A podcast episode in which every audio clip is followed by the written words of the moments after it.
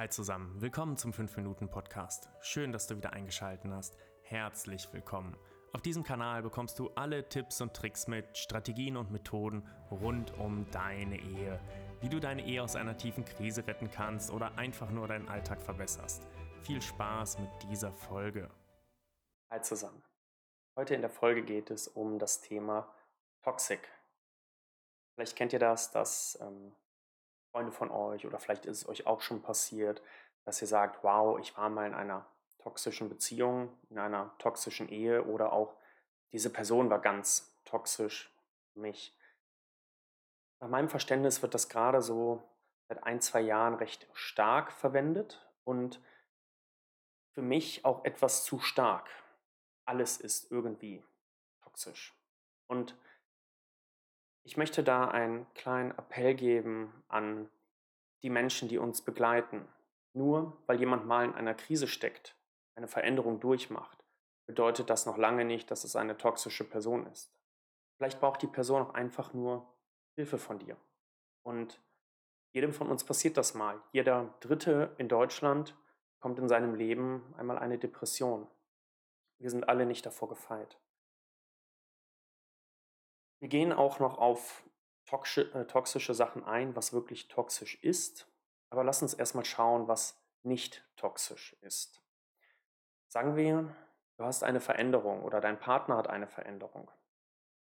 Neuer Job, Kinder bekommen, neues Studium, ähm, Umzug, Einbruch vom Freundeskreis, familiäre Probleme.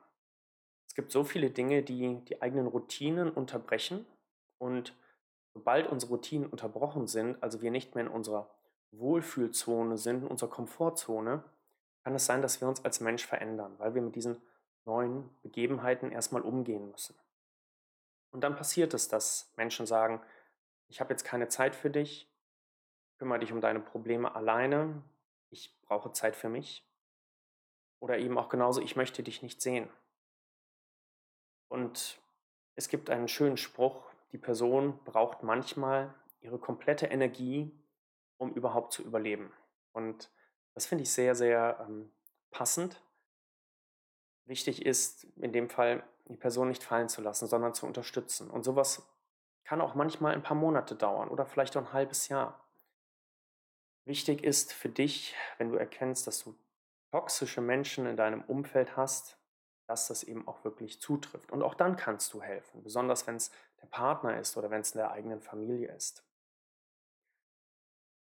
Aber das, wenn jemand in eine Krise fällt, das wie gesagt passiert jedem von uns, bedeutet noch lange nicht, dass es toxisch ist. Und vielleicht ist es ein kleiner Impuls für dich und ja, für mich war es das ebenso, zu überlegen, wann verwende ich dieses Wort, denn damit disqualifiziere ich die Person und stecke sie halt in eine Schublade mit, ja, mit Menschen, die wirklich, wirklich schlecht für einen sein können. Lass uns mal auf verschiedene Dinge eingehen, die wirklich Toxik kennzeichnen. Und vielleicht fühlst du da auch etwas in deiner Beziehung, in deiner Ehe. Und wenn ja, man kann an diesen Sachen arbeiten. Die erste Sache, ist übermäßige und andauernde Kritik. Also, wenn dein Partner hingeht und dir einfach jedes Mal ganz klar zeigt, was du alles falsch machst und damit deinen eigenen Selbstwert völlig untergräbst. Und daraus resultiert eben auch ein kleiner Test. Fühl mal in dich rein. Fühlst du dich in seiner Anwesenheit wertvoller oder wertloser? Und ebenso stell dir mal die Frage, bevor du diese Person kanntest, hast du dich wertvoller oder wertloser gefühlt? Also einfach mal in dich reinhören und schauen, wie es deinem eigenen Selbstwert denn so geht. Ein weiterer Punkt ist Grenzenüberschreitung. Grenzen sind in einer Beziehung, einer Ehe ein unglaublich wichtiges, aber auch sehr diffiziles Thema. Immer wieder seine Grenzen auch zu setzen und zu definieren und zu sagen, ich möchte etwas nicht. Und wenn dein Partner dir gut tut, dann wird er mit der Zeit lernen, diese Grenzen zu respektieren. Es kann sein, dass das nicht vom ersten Mal funktioniert, weil eine Grenze von jemandem gesetzt zu bekommen und diese Person kannte diese Art von Grenze vorher noch nicht, ist natürlich auch ein, ein Lernprozess. Da muss man durchgehen. Also nur weil ein Partner die Grenze beim zweiten Mal noch nicht akzeptiert hat, aber gesagt hat, okay, ich schaue es mir an und ich bessere mich, ähm, ist noch lange kein Hinweis auf eine toxische Person. Wenn es aber grundsätzlich immer wieder passiert, dann kann man es mal in Erwägung ziehen. Ein weiterer Punkt ist Manipulation. Meistens merken wir gar nicht, dass wir manipuliert werden. Und der Begriff Manipulation ist vom ersten Zuhören erstmal sehr negativ behaftet. Aber eigentlich werden wir andauernd manipuliert und auch Menschen, die es gut mit uns meinen, manipulieren. Was etwas Positives sein kann, denn es kann bei dir zu etwas Gutem fühlen. Und grundsätzlich ist Manipulation erstmal nichts Schlechtes. Es ist nur was Schlechtes, wenn du merkst, dass das, was du eigentlich für richtig empfindest, für dich in deinen Gedanken nicht mehr richtig erscheint. Um es anders zu formulieren, du fühlst, dass du recht hast, aber du bist nicht in der Lage, im Gespräch die Überhand zu gewinnen oder findest Argumente dafür.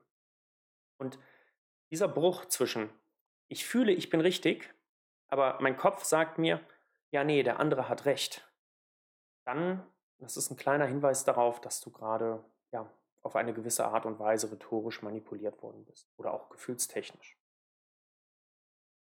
Der nächste Punkt auf der Liste ist ähm, Kontrolle und Isolation.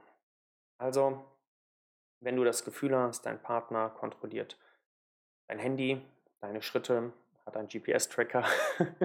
ich hoffe, dass es nicht so ist. Ähm, frag dich immer, wo du warst ähm, und was du gemacht hast und mit wem und isoliert dich. Also das Isolieren ist eigentlich der, der große, schwierige Schritt dabei. Also du hast weniger Kontakt zu anderen Leuten und immer nur noch zu ihm, sollst in der Wohnung bleiben, nur noch das tun, was er sagt.